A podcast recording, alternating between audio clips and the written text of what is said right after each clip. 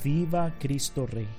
Así murieron tantos cristianos en México, en España, tantos cristianos que derramaron su sangre por Cristo, por Cristo Rey.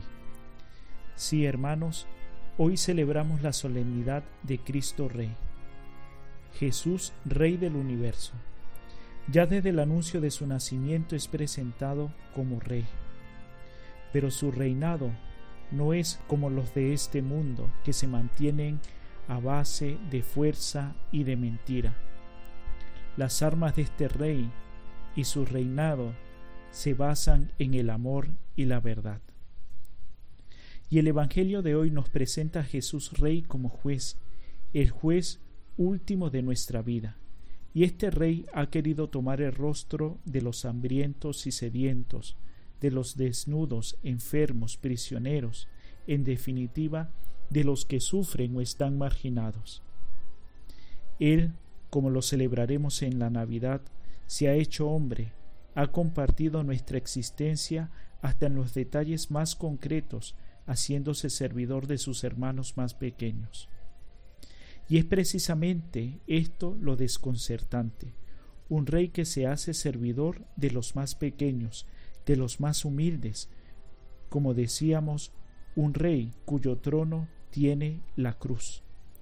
Y es precisamente donde manifiesta allí su gloria, porque para Jesús reinar significa entregarse, reinar significa servir. Y lo que nos pide es seguir por este camino, el camino del servicio.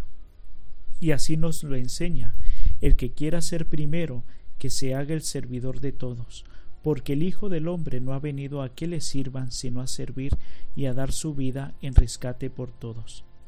Por tanto, si queremos ser importantes, grandes, no a los ojos de este mundo, sino a los ojos de Dios, imitemos a este Rey en el servicio y la entrega.